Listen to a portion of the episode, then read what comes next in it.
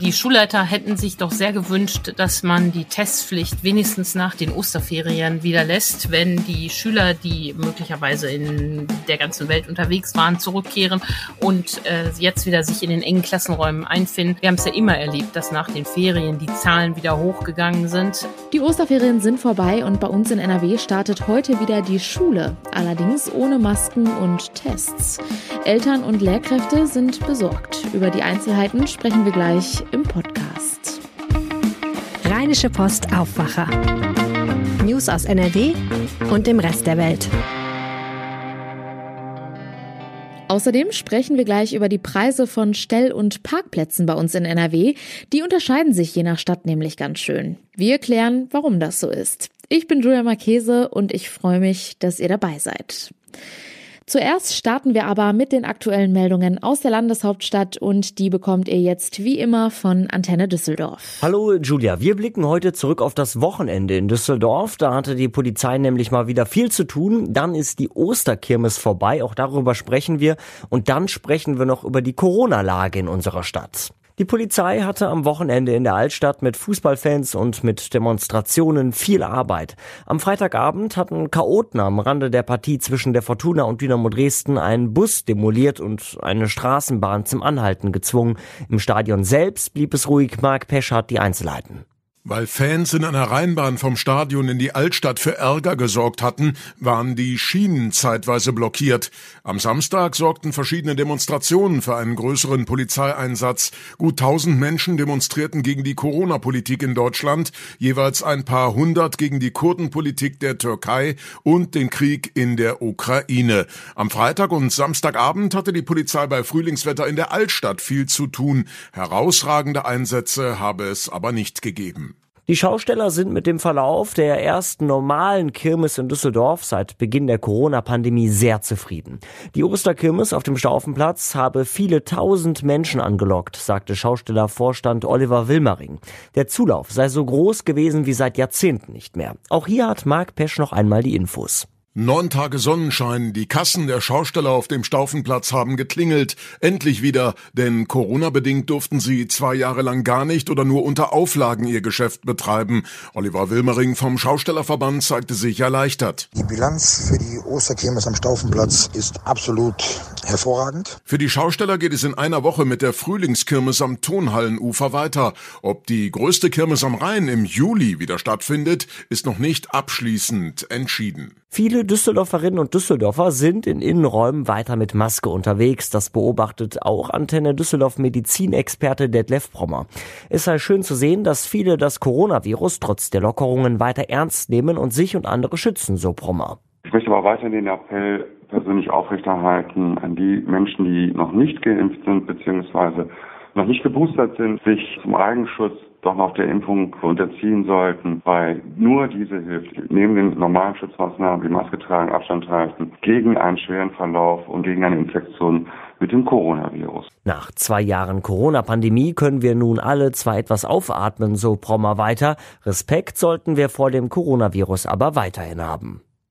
Und so weiter Überblick aus Düsseldorf. Mehr Nachrichten gibt es auch immer um halb bei uns im Radio und rund um die Uhr auf unserer Homepage antennedüsseldorf.de und natürlich auch in unserer Antenne Düsseldorf App.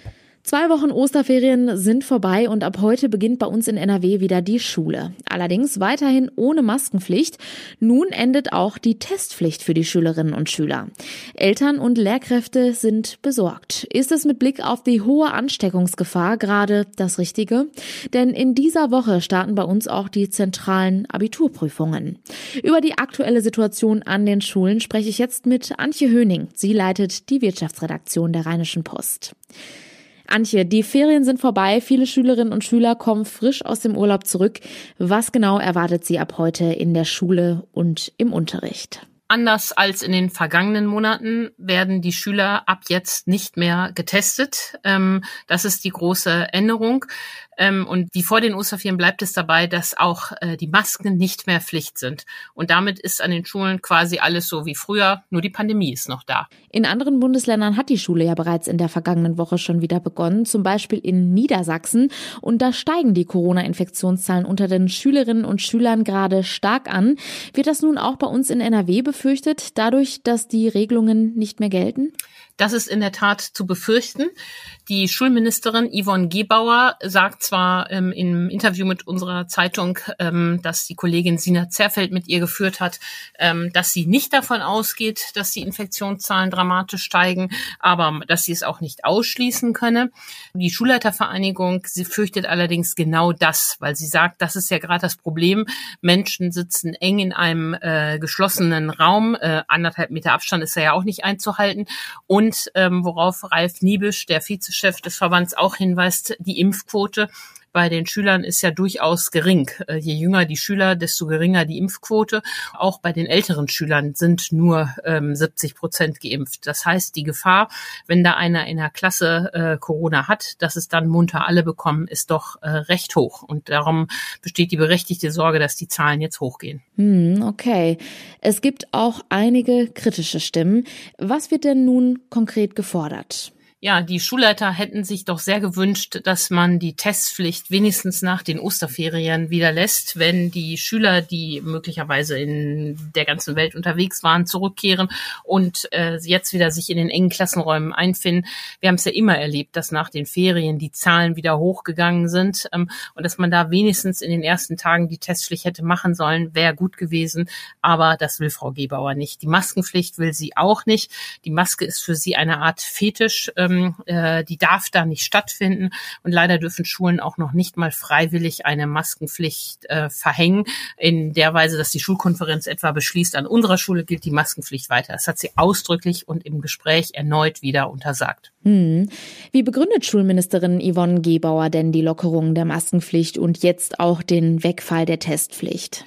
Zum Thema Maskenpflicht sagt sie, ähm, der Bundestag habe ja das neue Infektionsschutzgesetz beschlossen und äh, dieses würde keine Maskenpflicht für Schulen vorsehen. Äh, wenn die Schulkonferenz es nun für ihre Schule erlassen würde, würde sich die Schulkonferenz damit über den Bundestag stellen. Das halte ich für eine eigenwillige Erklärung, ähm, weil das Infektionsschutzgesetz ja nun nicht vorschreibt, dass es keine Maskenpflicht ähm, geben darf, ähm, dass sie verboten ist. Also finde ich problematisch. Das Thema Tests, ähm, dazu verweist sie auf die Bürgerteststellen und sagt, wer sich will, kann sich ja dort testen lassen. Die Infrastruktur würde ja weiter bestehen. Das stimmt, aber ähm, damit lassen sich natürlich nur die Leute testen, die es freiwillig machen. Aber die, ähm, wo es vielleicht gut wäre, wenn sie sich auch testen lassen würden, die es aber nicht tun, aus welchen Gründen auch immer, Bequemlichkeit oder weil sie es gar nicht wollen, die erwischt man natürlich damit nicht. Ähm, darum finde ich das eine bisschen faule Ausrede. Es war ja, wäre ja wirklich kein Problem gewesen, wenigstens in den ersten zwei Wochen nach Ferienbeginn die Tests durchzuführen. In dieser Woche starten auch die zentralen Abiturprüfungen. Worauf müssen sich die Schülerinnen und Schüler dabei einstellen?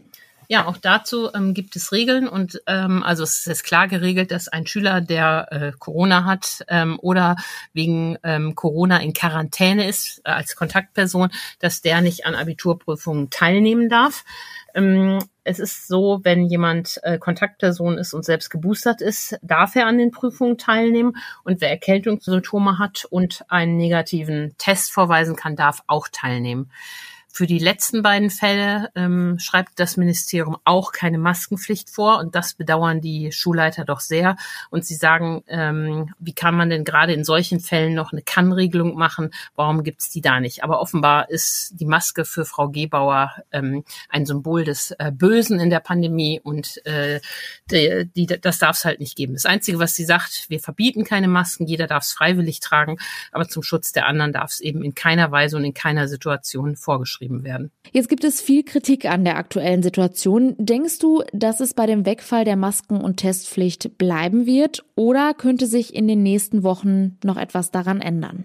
Tja, ich fürchte, dass die Lehrerverbände mit ihrer berechtigten Kritik ähm, da nicht durchdringen werden. Man wird das jetzt erstmal so laufen lassen und äh, daran wird sich so schnell nichts ändern. Das ist ähm, sehr bedauerlich, ähm, denn wir haben ja eigentlich mit dem Testregime, äh, was die Schnelltests angeht, gute Erfahrungen gemacht. Ähm, es wurde am Anfang der Stunde getestet. Wer da ein positives Ergebnis hatte, wurde von den Eltern abgeholt und die anderen konnten sicher weiter Unterricht machen.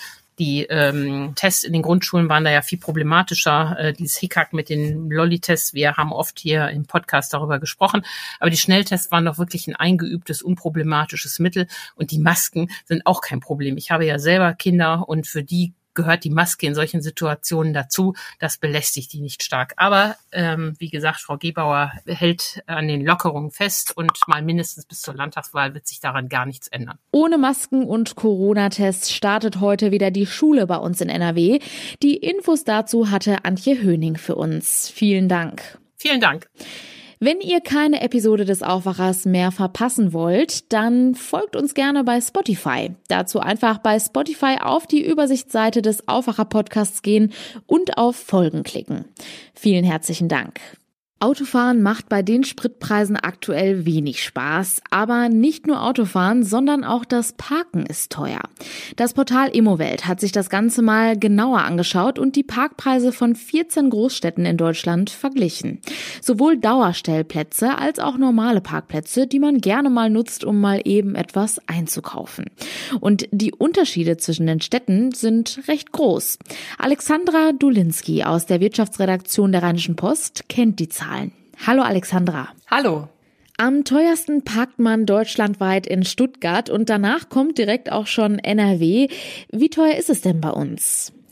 Das ist tatsächlich ein bisschen unterschiedlich. Die Preise schwanken. Am teuersten ist ja definitiv Köln. Da zahlt man bis zu 175 Euro im Monat für einen Stellplatz, sei es in der Tiefgarage oder Freiluft. Und direkt danach kommt dann auch schon in NRW Düsseldorf. Da zahlen die Düsseldorfer bis zu 151 Euro im Monat. Dagegen ist es dann relativ preiswert, wenn man ins Ruhrgebiet blickt. Dortmund und Essen kommen da auf äh, maximale Mieten von 86 Euro. Wie entscheidend ist denn die Lage? Ich nehme an, in Köln und in Düsseldorf wird es nach außen hin auch günstiger, oder? Auf jeden Fall, die Lage ist sehr entscheidend. In der Innenstadt ist es eigentlich laut Studie immer teurer als in den Randgebieten. Ähm, gerade weil in den, in den Innenstadtbereichen wenig Parkraum zur Verfügung steht. Die Flächen sind dicht bebaut. Und die Metropolen ziehen auch viele Pendler an. Und wenn jemand aus dem ländlichen Raum kommt und muss in die Innenstadt, dann muss er irgendwo sein Auto abstellen. Und wenn man mal äh, sich, sich Zahlen anguckt, ich hatte eben gesagt, Köln, da zahlt man in der Innenstadt bis zu 175 Euro. In Mülheim oder Ports, da kann man schon ab 28 Euro einen Stellplatz bekommen. Du hast es schon angesprochen, schaut man sich generell mal die günstigsten Preise an, dann landet man im Ruhrgebiet. Warum ist das so? Also Immowelt schätzt ein, dass es daran liegen könnte, dass der Nahverkehr einfach zwischen den schon eng beieinander liegenden Städten gut ausgebaut ist, sodass viele Pendler ja gar nicht das Auto nutzen. Die verzichten aufs Auto, nehmen lieber Bus und Bahn und dadurch sind eben die Stellplätze auch nicht so gefragt. Ähm, der ADAC schätzt wiederum, dass es daran liegt, dass im Ruhrgebiet die Bevölkerungsentwicklung stagniert bzw. auch rückläufig ist, was dann bedeutet, weniger Menschen haben weniger Anspruch oder weniger Bedarf nach einem Stellplatz und so ist auch diese Flächenkonkurrenz nicht so hoch zwischen Wohnen, Arbeiten und Parken. Gibt es denn eine Chance, dass die Preise irgendwann auch wieder sinken? Jein. Also das hängt sehr davon ab, wie sich ja die ganze Situation in den nächsten Jahren entwickeln wird. Ähm, steigen die Spritpreise weiter? Ist da eine ganz besondere Frage. Da sind ja viele Menschen mittlerweile oder im Moment ganz besonders äh, belastet. Das ist ein Punkt. Ähm, steigen die Spritpreise, sinkt eventuell die Nachfrage nach Stellplätzen. Wie wird ähm, der ÖPNV ausgebaut, Bus und Bahn? Ähm, werden da die Preise reguliert? Werden da Verbindungen noch effizienter gestaltet? Oder auch ganz simpel gesagt, viele Menschen sind im Homeoffice. Wenn das in den nächsten Jahren so weitergeht, dann ähm, pendeln weniger Menschen in die Städte. Der ADAC hingegen schätzt das so ein, dass das Parken nicht preiswerter werden wird, einfach aus dem Grund, dass die Städte Parkraum verknappen, den Verkehr reduzieren wollen, um die Innenstädte attraktiver zu machen, sodass dann die Parkplätze vor Ort noch mehr umkämpft werden. Und auch äh, der Helmut Dedi, äh, Geschäftsführer des Städtetags NRW, sagt, kostenfreies Abstellen von Fahrzeugen wird der Vergangenheit angehören. Jetzt wäre es ja naheliegend, wenn die Städte einfach mehr Parkplätze bauen würden. Zum einen kommt hier wieder das Argument zu tragen, dass die Innenstädte attraktiver werden sollen, aber es geht eben nicht nur darum, den Bedarf für Autos zu decken, sondern auch andere Verkehrsmittel mit einzubeziehen. Beispielsweise ähm, durch sichere Abstellanlagen für Fahrräder, zusätzliche Bus- und Bahnverbindungen oder Lademöglichkeiten für E-Autos. Das ist zumindest etwas, was Gerd Landsberg, Hauptgeschäftsführer des Deutschen Städte- und Gemeindebundes, sagt. Und ähm, dazu kommt dann eben, dass Alternativen zum Auto auch für mehr Lebensqualität sorgen können und das Klima schützen.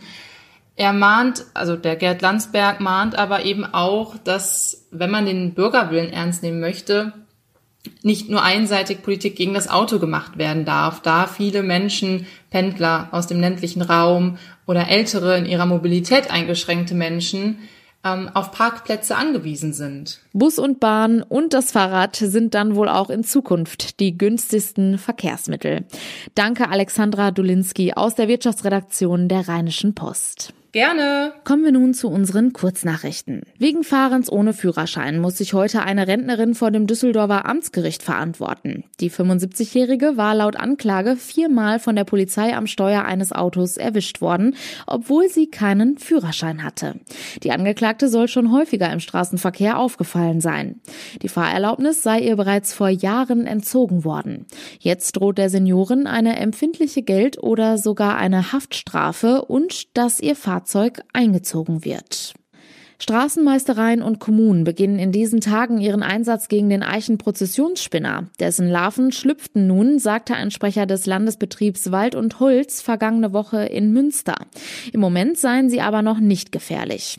Wie stark der Befall bei uns in NRW in diesem Jahr werde, hänge vom Wetter in den kommenden Wochen ab. Je wärmer und trockener, desto besser seien die Bedingungen für die Raupen. Und damit kommen wir zu den Wetteraussichten für heute. Die sehen leider nicht so gut aus wie die letzten Tage. Der Tag startet wechselnd bis stark bewölkt. Im Tagesverlauf ist auch schauerartiger Regen möglich. Die Höchstwerte liegen aber bei milden 13 bis 16 Grad. Und das war der Aufwacher vom 25. April. Habt einen guten Start in die neue Woche. Ciao. Mehr Nachrichten aus NRW gibt's jederzeit auf RP Online. rp-online.de